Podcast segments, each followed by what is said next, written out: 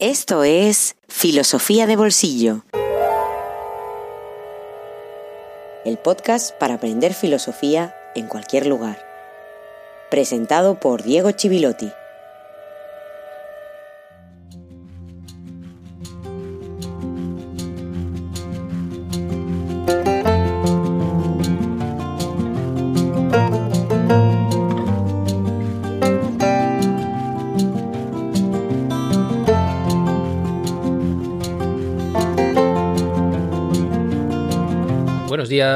Buenas tardes, buenas noches y feliz jueves filosófico número 66. El tiempo pasa, esa cifra de la destrucción como lo definíamos al hablar de Aristóteles, pero la intervención de la conciencia también puede significar que sea la cifra de una construcción. Y así espero que sea y hayan sido estos 38 episodios que ya hemos completado en esta segunda temporada. Porque lo que está destruyendo en este caso es la segunda temporada. Hoy de hecho, si no ocurre nada extraño, y lo digo con prudencia, porque la última vez no pudimos tener directo, estamos ante el último episodio dedicado a Rousseau, el último dedicado al contractualismo y el último dedicado a la filosofía política. Así que estamos cerrando muchas cosas en este episodio 66 dedicado a Roberto Carlos. Muchas gracias de corazón, Roberto, por hacer posible otra temporada de filosofía de bolsillo. Hoy va a ser un episodio especial porque quiero explicar muchas cosas antes de terminar la temporada, que ha sido mucho más larga que la primera y que ha sido especialmente política. Muchas cosas sobre filosofía política contemporánea también me gustaría decir antes de cerrar este apartado al que nos hemos dedicado durante meses. Concretamente, desde el episodio 40 en diciembre de 2020, cuando hablamos de ética y política como la historia de un divorcio.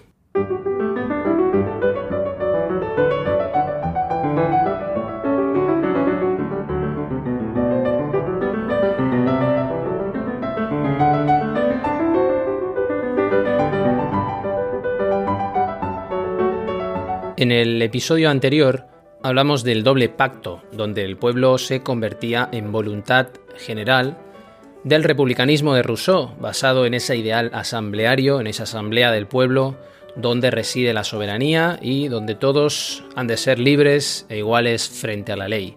Y finalmente comenzamos a introducir algunos problemas, algunas críticas, especialmente aquella que señala que el pensamiento político de Rousseau cae en una contradicción muy peligrosa porque obliga a los individuos a ser libres. En otros términos, se obliga a cumplir lo que disponga la voluntad general. Ya avisé, eso sí, que si explicaba aquello del doble pacto era porque una cosa es el pacto de asociación y otra las decisiones concretas que toma la mayoría. Y es en el primer caso en el que la voluntad general no se equivoca. El pacto de asociación no puede ser erróneo porque el objeto del pacto no es realizar un acuerdo y tomar una decisión puntual, sino que el objeto es la voluntad general que se toma como objeto a ella misma cuando firmamos el pacto. Es la voluntad de ser, como decíamos, es la voluntad de ser Estado. Los individuos quieren estar juntos, necesitan estar juntos, decidimos entre paréntesis, aunque a Rousseau le gusta más la fórmula quieren estar juntos, quieren tener una identidad política conjunta, quieren unificar sus voluntades, porque eso da lugar y hace posible la voluntad general sin ninguna fisura. No se pueden equivocar en ese querer, ser, y los que no forman parte de la voluntad general no tienen ningún poder para aniquilar la voluntad general. Pueden formar parte de otra voluntad general, y aquí es donde entra otra cuestión también polémica. Podríamos hablar de otra voluntad general si esta voluntad se entiende como autodeterminación, desde los que no forman parte de esa voluntad general. Hay que tener en cuenta que para Rousseau aquel que no quiera pertenecer al Estado es un A Rousseau en ese sentido se le ha criticado muchas cosas, pero sin duda no hay en este aspecto ningún elemento especulativo cuando habla de la voluntad general, está hablando de algo muy empírico y algo muy concreto, con una existencia real. ¿Dónde constatamos esa voluntad general? Como decíamos, lo hacemos en las urnas, en las elecciones. Se expresa como una unanimidad cuando los ciudadanos van a las urnas y se continúa manifestando después como participación en cada uno de los comicios. Y de esta forma, la existencia de la voluntad general depende de la convocatoria que tenga. Debemos recordar que los criterios de Rousseau no existen en los estados modernos ni como avaladores de las decisiones que se toman, porque la voluntad general puede morir, y en nuestro caso más bien está muerta, y no es el vacío de contenido abstracto que defendemos en nuestra democracia formal. Precisamente por eso es algo que él critica. Rousseau critica la representación, la razón representativa. Eso ya lo vimos hace unos cuantos episodios. Porque se trata de que todos participen en efecto, todos efectivamente estén en esa participación. Sin embargo, era muy consciente de lo problemático de esto y otras cuestiones. Y era muy consciente Rousseau de que la voluntad general no es suficiente. Necesitamos inteligencia, necesitamos entendimiento. ¿Y por qué digo esto? Puede pasar que haya un sujeto colectivo que tenga voluntad, pero no tenga ningún tipo de entendimiento.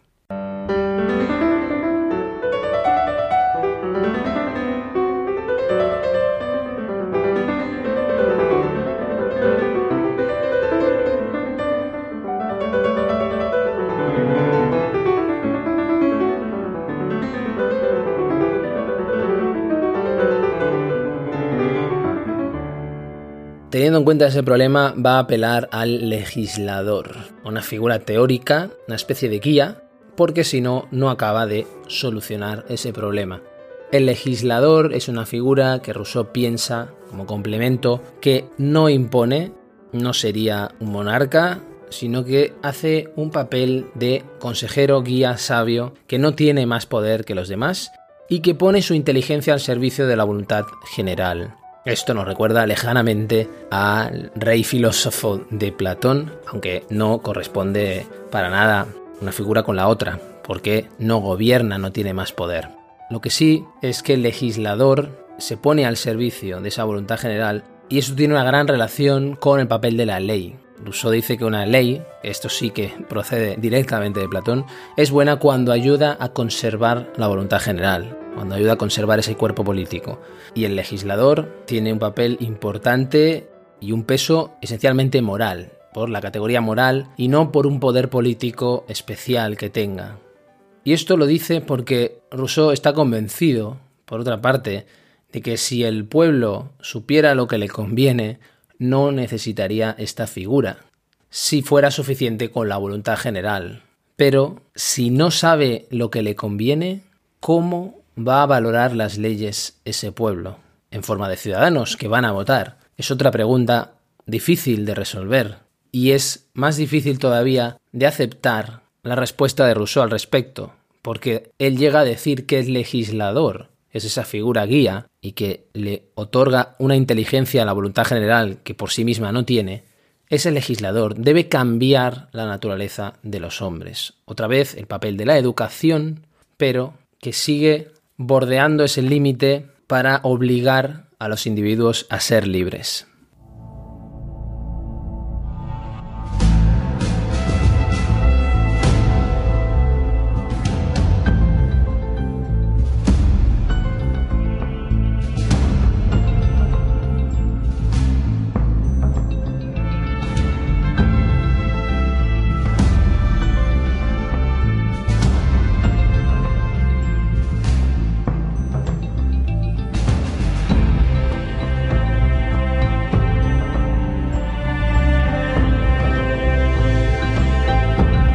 Eso, es interesante hacer una panorámica de algunas corrientes de la filosofía política actual a la luz de esa crítica, que también es una crítica a Rousseau y al contractualismo clásico, y encontrarnos algún filósofo también contractualista a su manera en el siglo XX.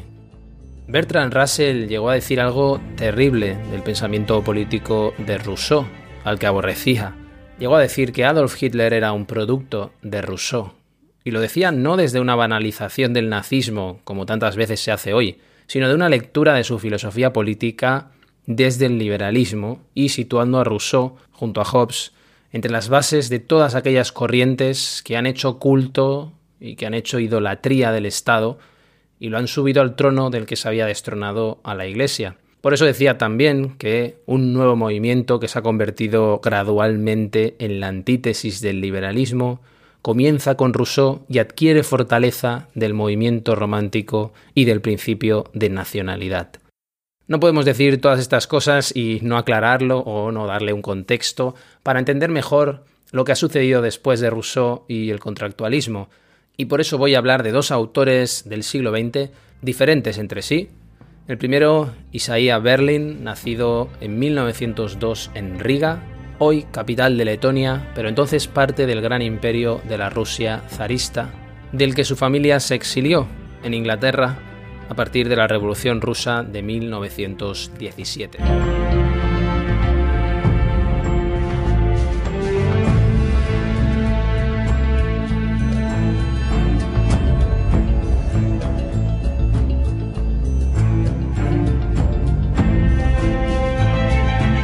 Berlin es uno de los grandes pensadores liberales del siglo XX.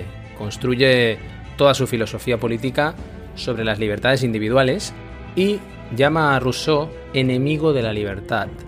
Así se le llama junto a Helvetius, Fichte, Hegel, Saint-Simon y Demetre, en un volumen traducido como La traición de la libertad, seis enemigos de la libertad humana, que recoge una serie de lecciones en la BBC que ofreció Berlin. ¿Qué entiende entonces por libertad este gran representante del liberalismo? Básicamente, libre albedrío. Contra Rousseau, él rechaza cualquier a priori, cualquier idea previa de lo que es o no es el ser humano y por lo tanto también de lo que debe ser. Porque para Berlin el mejor sistema político es aquel que frente a todo defienda ese libre albedrío, lo que le lleva a entender la libertad de dos maneras, desde dos enfoques como libertad negativa y como libertad positiva. ¿Qué es la libertad negativa? La libertad negativa es aquella que tiene el individuo al intentar hacer una cosa y no encontrar un obstáculo para hacerla.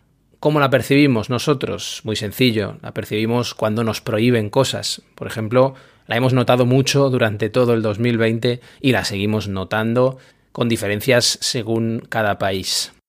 Es la libertad del que quiere y puede hacer algo. ¿Qué es lo que reivindican los políticos que se definen como liberales hoy? Precisamente reivindican esa libertad negativa. El liberalismo, de hecho, está obsesionado con la libertad negativa. La libertad positiva, que implica ser amo de uno mismo, participar influyendo en la acción del Estado, es más complicada de atribuir a un colectivo, a un individuo, Así como la libertad negativa se puede atribuir muy fácilmente a un individuo, la podemos entender además muy fácilmente, lo cual se utiliza a veces con voluntad electoral. La positiva es más ambigua, puede llevar a una violación de las libertades individuales también, por cierto, en favor de las colectivas.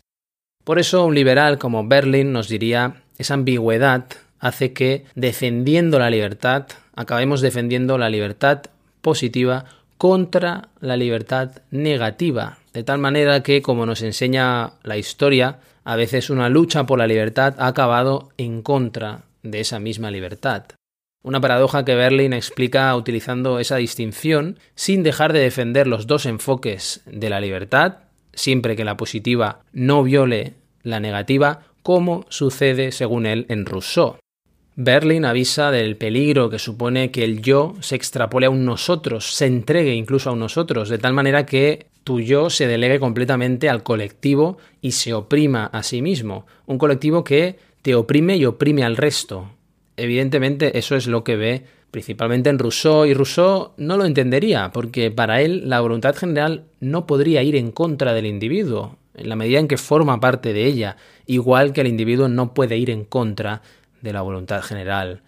En cambio, el liberalismo acentúa esta posibilidad, la remarca, que de hecho se ha dado algunas veces, que la voluntad general oprima al individuo precisamente cuando el individuo se congrega, se reúne para defender la libertad de la voluntad general. Por eso también Berlin avisa, sin dejar de defender la coexistencia de los dos enfoques, que la libertad positiva es un paternalismo que afecta a las libertades negativas y del paternalismo al totalitarismo solo hay un pequeño paso.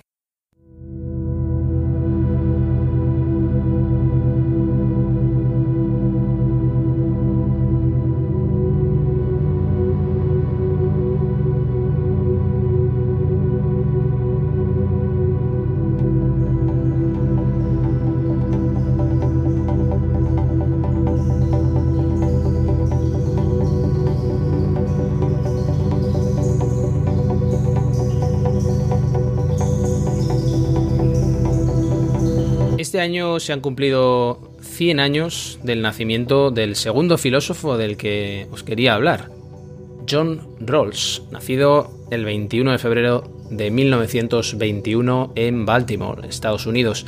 Es el padre de la filosofía política contemporánea. Cuando Rawls publicó la teoría de la justicia en 1971, la filosofía política, en términos normativos, estaba en manos de economistas, politólogos y el único modelo o el modelo teórico absolutamente hegemónico era el utilitarismo, una teoría que apareció ya en el podcast y que en pocas palabras piensa el valor de las acciones en función de la utilidad y las consecuencias para un individuo, una comunidad, en un cálculo de beneficios y perjuicios. Tiene mucho más matices y hay diferentes tipos de utilitarismo, pero para resumir y no extendernos mucho más. ¿Por qué hablo de Rawls? Pues porque fue un contractualista, con diferencias respecto a Rousseau, pero para que veáis que el contractualismo no es simplemente una corriente de siglos lejanos, sino que llega hasta hoy. ¿Qué es lo que hace Rawls? Piensa una teoría de la justicia contra el utilitarismo, que cree que capta de manera intuitiva algunas ideas morales en todos, pero descuida una parte muy importante. Lo que hace el utilitarismo para Rawls es favorecer la libertad general en contra de una minoría e incluso desde el utilitarismo, dice él, se puede llegar a justificar incluso una sociedad esclava, porque dice Rawls, el utilitarismo es intuicionista, es decir, se basa en intuiciones, pero no hay nada más, y tenemos siempre que poder determinar un principio sobre esta intuición, sobre todo cuando se trata de legislar, de hacer leyes. Lo interesante es que Rawls va a hacer esto desde una posición contractualista y constructivista. ¿Por qué? Porque Rawls parte de unos principios de la justicia y una idea que es la posición original. Es algo parecido al estado de naturaleza que hemos ido explicando, pero el contractualismo de Rawls no es el de Rousseau, no es el clásico. No pretende justificar una idea de la sociedad a partir de la razón, ni pretende fundamentar la sociedad racionalmente o apelar a ese estado de naturaleza. Eso sí, su contractualismo, ya que lo conocemos, el contractualismo a grandes rasgos, porque le hemos dedicado unas cuantas semanas, sigue la línea de Rousseau y no la línea de Hobbes. Es decir, para Rawls los individuos somos morales antes del contrato y este contrato debe partir de esa moralidad.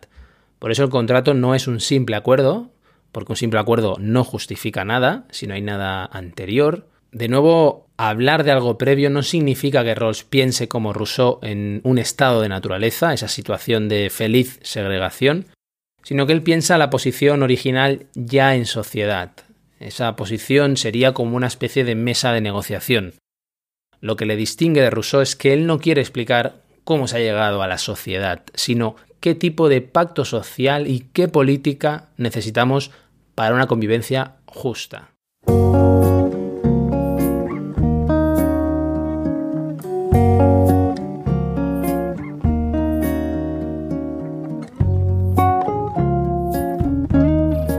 Libro en el bolsillo.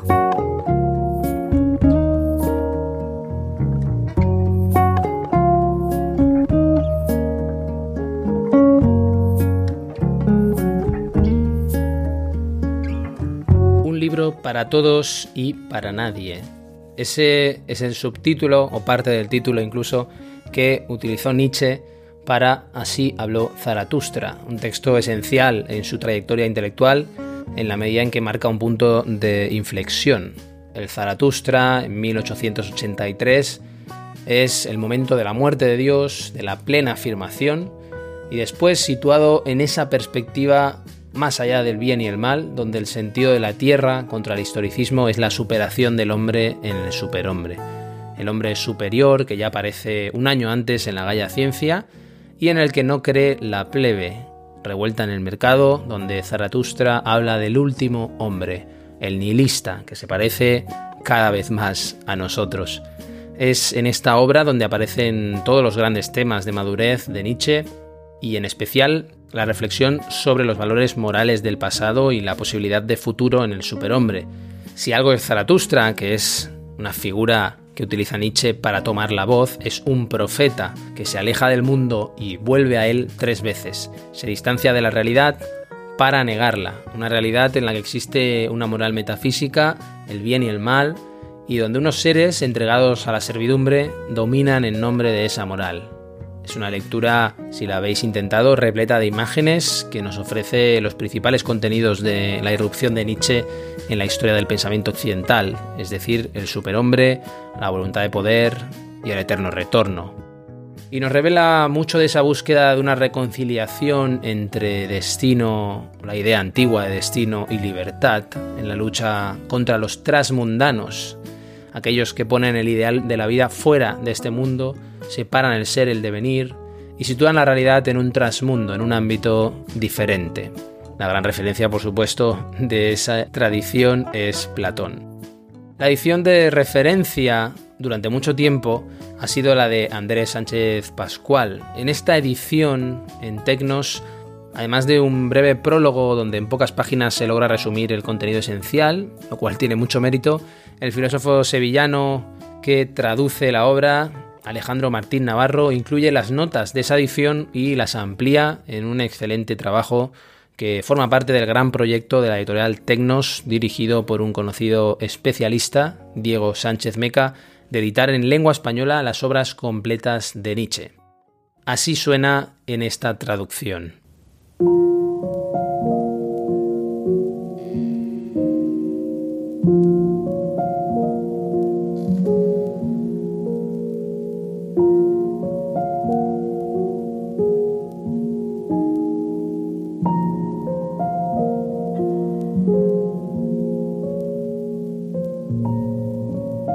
Cuando fui por primera vez a los hombres, hice la tontería propia de los eremitas, la gran tontería. Me presenté en el mercado. Y cuando hablaba a todos, no hablaba a nadie. Pero al atardecer tuve como compañeros a funámbulos y cadáveres, y yo mismo era casi un cadáver. Sin embargo, con la nueva mañana recibí una nueva verdad. Aprendí a decir ¿Qué me importan el mercado y la plebe y el ruido de la plebe y las grandes orejas de la plebe? Vosotros, hombres superiores, Aprended esto de mí. En el mercado nadie cree en los hombres superiores. Y si queréis ir allí, así sea. Pero la plebe dirá parpadeando, todos somos iguales. Vosotros hombres superiores, así dice la plebe parpadeando, no hay hombres superiores, todos somos iguales. El hombre es solamente hombre ante Dios, todos somos iguales. Ante Dios. Pero ahora ese Dios ha muerto, y nosotros no queremos ser iguales ante la plebe.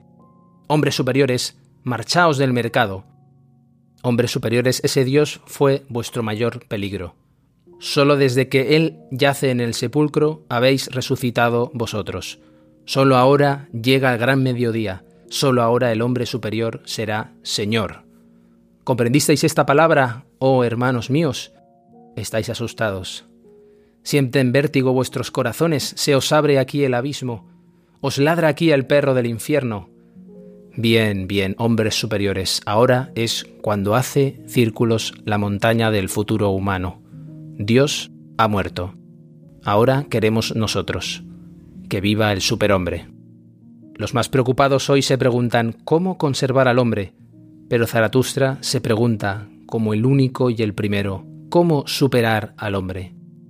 Oh hermanos míos, lo que puedo amar del hombre es que él es un tránsito y un ocaso Oh hermanos míos, superad a esos señores de hoy, a esas gentes pequeñas. Ellas son el mayor peligro del superhombre. Superad, hombres superiores, las pequeñas virtudes, las pequeñas sensateces, los miramientos diminutos, el bullicio de las hormigas, el mísero bienestar, la felicidad de la mayoría. Y es preferible que os desesperéis a que os resignéis. Y en verdad yo os amo porque hoy no sabéis vivir, hombres superiores pues así es como vosotros vivís, del mejor modo. ¿Tenéis valor, oh hermanos míos? ¿Sois hombres de corazón? No hablo del valor ante los testigos, sino del valor de los eremitas y el valor del águila, que ya no contempla ningún dios.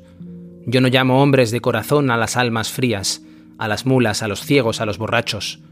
Corazón tiene quien conoce el miedo, pero domina el miedo, quien mira el abismo, pero con orgullo quien mira al abismo pero con ojos de águila, el que apresa el abismo con sus garras de águila, ese tiene valor. Friedrich Nietzsche Así habló Zaratustra. Editorial Tecnos.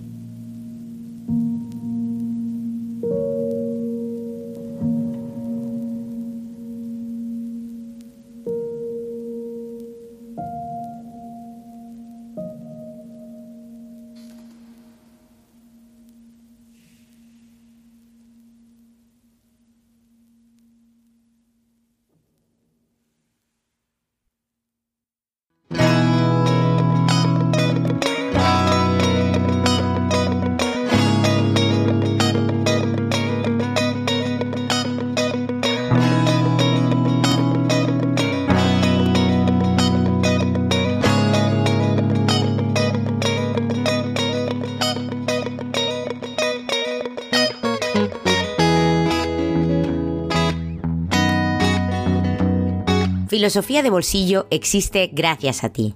Hazte mecenas y accede a todos los contenidos en patreon.com barra filosofía de bolsillo.